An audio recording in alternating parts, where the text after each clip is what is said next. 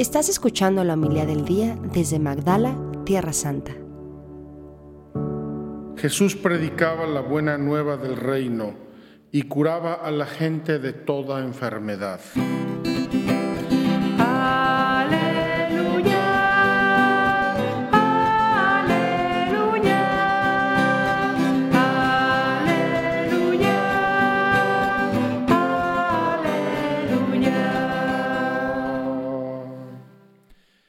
El Señor esté con ustedes. con tu espíritu. Del Santo Evangelio según San Marcos. Gloria a ti, Señor. En aquel tiempo Jesús entró en la sinagoga, donde había un hombre que tenía tullida una mano. Los fariseos estaban espiando a Jesús para ver si curaba en sábado y poder acusarlo. Jesús le dijo al tullido, levántate y ponte allí en medio. Después les preguntó, ¿qué es lo que está permitido hacer en sábado, el bien o el mal? ¿Se le puede salvar la vida a un hombre en sábado o hay que dejarlo morir? Ellos se quedaron callados. Entonces mirándolos con ira y con tristeza, porque no querían entender, le dijo al hombre, extiende tu mano. La extendió y su mano quedó sana. Entonces se salieron los fariseos y comenzaron a hacer planes con los del partido de Herodes para matar a Jesús. Palabra del Señor. Gloria a ti, Señor Jesús. Queridos hermanos, caminando de la mano de la liturgia a veces encontramos unos hechos portentosos, a veces hechos un poco más tranquilos y normales. Este hecho que hoy contemplamos es un hecho verdaderamente icónico en la Biblia. Es una de esas escenas que han alimentado la esperanza, la confianza, el santo temor de Dios por generaciones y generaciones. Me gustaría hoy hacer con ustedes una cosa.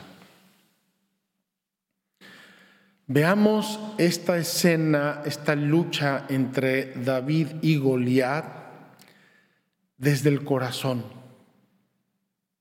Entremos en el corazón de David, jovencillo, casi adolescente, y entremos en el corazón de Goliat, un hombre guerrero, líder, jefe de un ejército. ¿Qué encontramos allí adentro? Encontramos dos actitudes radicalmente opuestas. David es un joven, probablemente no tiene mucha experiencia de la guerra, dice que Dios lo salvó de los osos y de los leones, quién sabe cómo era el territorio de Israel en la antigüedad, pero si estamos al lado de África, con mucha probabilidad todos los animales que hay en África los había en eh, el territorio de aquel tiempo en Israel.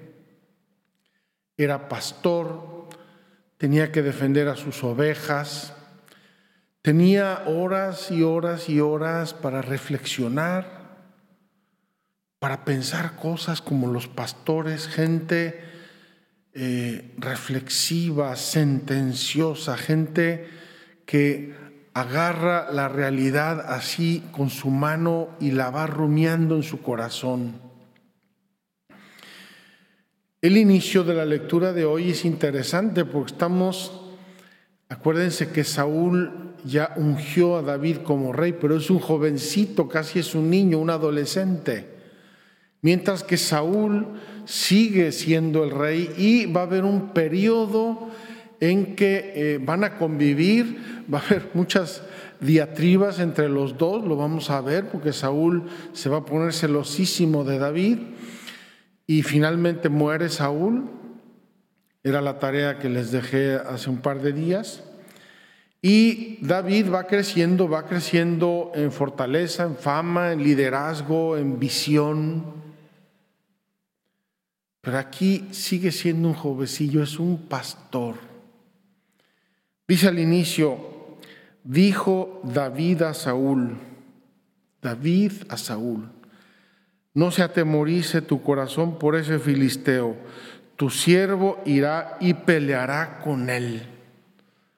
David tiene un corazón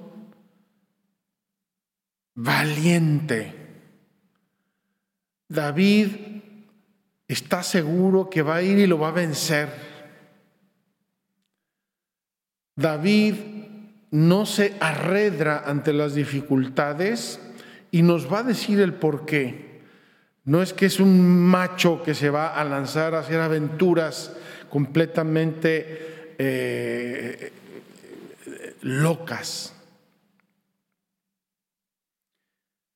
Dice Saúl a David, el rey, a su súbdito, tú no puedes ir a pelear contra Goliat porque no eres más que un muchacho y él un hombre adiestrado para la guerra desde su juventud. Es decir, Saúl no está mirando el corazón de David. Saúl no sabe lo que Dios le está diciendo a David en su corazón. Simplemente se fija en la apariencia. Eres un jovencillo, ¿cómo se te ocurre? David le contestó, y aquí vamos a entrar nuevamente en el corazón de David. El Señor, que me ha librado de las garras del león y del oso, ya tuvo David dos experiencias en su vida tremendas. No podemos ni imaginarlas cuando un león lo atacó y Dios lo libró, y un oso lo atacó y Dios lo libró. Entonces David tiene en su corazón la experiencia de que con Dios puede. Ya lo vivió contra un oso y contra un león. El Señor que me ha librado de las garras del león y del oso, me librará también de las manos de ese filisteo. Queridos hermanos, el corazón de David está afirmado por una experiencia de la providencia de Dios o del poder de Dios en su vida. Dios lo iba preparando. Dios le ha hecho tener las experiencias necesarias para que él confíe ciegamente en Dios. Digo ciegamente, porque va David contra Goliat, que tiene un ejército, y Goliat tenía una espada que hubiera partido a, a David así de por medio. Entonces Saúl le dice a David, ok, ve y que el Señor te ayude, ve y que Dios te proteja. Entonces David nuevamente recibe en esta ocasión del rey, digamos, la bendición. El rey que tenía miedo de Goliat y habían estado ya luchando mucho tiempo con problemas y bajas de ambos lados, le dice finalmente a David, ve y que el Señor esté contigo. Va David, este jovencillo no se arredra, no le tiene miedo al filisteo ni a los filisteos, no les tiene ningún miedo, tiene en su corazón la certeza de que Dios está con él.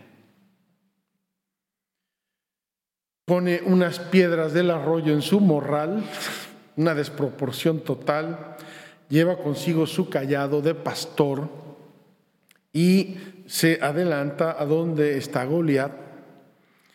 Dice que el filisteo se le quedó mirando y se burló de él. Vienes como si vinieras a corretear a un perro que te has creído, no sabes con quién estás luchando.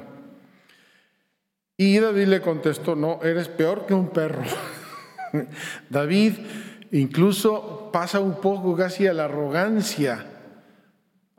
de su valentía, de su arrojo, pasa casi a la arrogancia, le dice un perro, los perros estarían más contentos.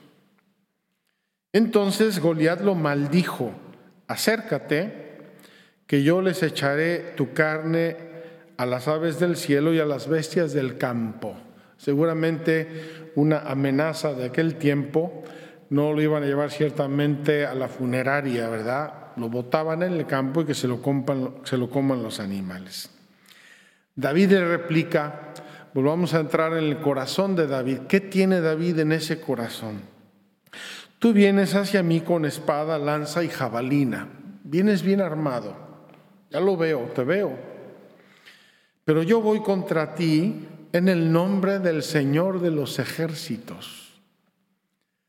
De nuevo, David siente en su corazón un arrojo, un aplomo, un coraje, una valentía, porque sabe que está con, Dios y Dios con él. El Señor de los ejércitos, el Dios de los escuadrones de Israel, a quien tú has insultado.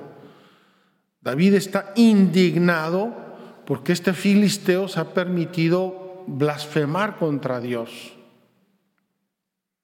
Hoy mismo te va a entregar el Señor en mis manos. Qué increíble. Eh, yo no sé si este Goliat era tan valiente y tan... Eh, avesado que no le importó mucho, no le interesó, pero las palabras de David debieron atemorizarle, le debieron tocar el corazón o el cerebro, porque David muestra una valentía y una determinación impresionantes. Hoy mismo te va a entregar el Señor a mis manos, te voy a vencer y te voy a cortar la cabeza, y lo va a hacer.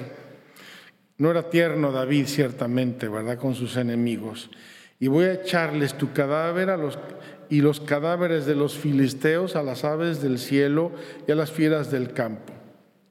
la misma amenaza se la devuelve David y se la devuelve con intereses. Así sabrá toda la tierra que hay Dios en Israel. Y toda esa multitud sabrá que el Señor no necesita ni lanzas ni espadas para vencer, porque Él es el Señor de la guerra y los entregará a ustedes a nuestras manos. Queridos hermanos, aquí me detengo. El desenlace ya lo vimos. No le quiero ver a Goliat del pescuezo cortado. Ya nos lo imaginamos todos nosotros. No es el caso de que tenemos que pedirle a Dios nuestro Señor que nos dé valor, coraje, fe, determinación ante ciertas situaciones de nuestro mundo, de la iglesia, de nuestros países, de la educación de nuestros hijos, de la defensa de nuestros valores, del honor de Dios Vamos a pedirle a Dios, necesitamos un centenar de, de Davids en nuestro mundo.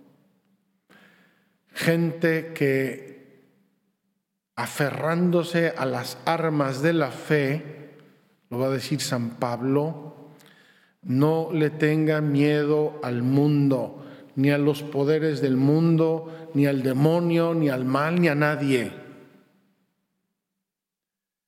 pero esto que se da entre dos ejércitos, lo necesitamos cada uno de nosotros en el día a día, porque todos estamos en una lucha de nuestra vida cristiana, todos.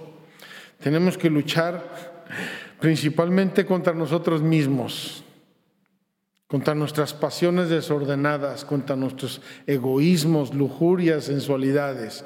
Y luego tenemos que luchar contra mil problemas y obstáculos que se encuentran en el día a día y que siempre han sido iguales. Ojalá que tengamos este arrojo y esta valentía que nos da el sabernos amados y protegidos y sostenidos por Dios. Bendito sea el Señor, hemos rezado tres veces hoy. Bendito sea el Señor, bendito sea el Señor, bendito sea el Señor. Y describe un poco en forma de salmo, en forma de oración, lo que llevaba David en su corazón. Bendito sea el Señor, mi roca firme. No estoy parado en arenas movedizas, estoy sobre una roca firme, me siento eh, cimentado él, él adiestró mis manos y mis dedos para luchar con lides. Dios me da la habilidad de esta batalla. Él es mi amigo fiel, mi fortaleza, mi seguro escondite, escudo en que me amparo, el, el que los pueblos a mis plantas rinde. Fíjense qué hermoso, qué, cómo la Sagrada Escritura por boca de eh, el salmista traduce la vida y la actitud de David en una oración. Al compás de mi cítara, nuevos cantos, Señor, de decirte, pues tú das a los reyes la victoria y salvas a David, tu siervo humilde. Queridos hermanos, una grande y profunda invitación. Ojalá contemplemos esta lucha entre David y Goliat y aprendamos que con Dios se puede, que Dios nos da su gracia, nos infunde valor, nos infunde fortaleza, tino para vencer las cosas que hay que vencer en, eh, nuestra vida, en las tentaciones, en las batallas que Dios nuestro Señor permita que llevemos adelante en nuestra vida.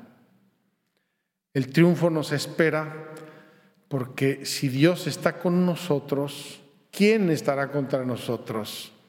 Va a decir Pablo con el mismo arrojo y la misma valentía que dijo David. Que estos hombres y mujeres de Dios, vamos a tener a Esther, otro ejemplo maravilloso, a la Virgen María, que estos hombres y mujeres de Dios nos inspiren una gran valentía, un santo arrojo, una determinación en la persecución de los valores y de los ideales que necesitamos defender como cristianos y como hombres y mujeres de Dios. Que así sea. Muchas gracias por escucharnos. Si quieres conocer más acerca de Magdala, síguenos en YouTube y Facebook.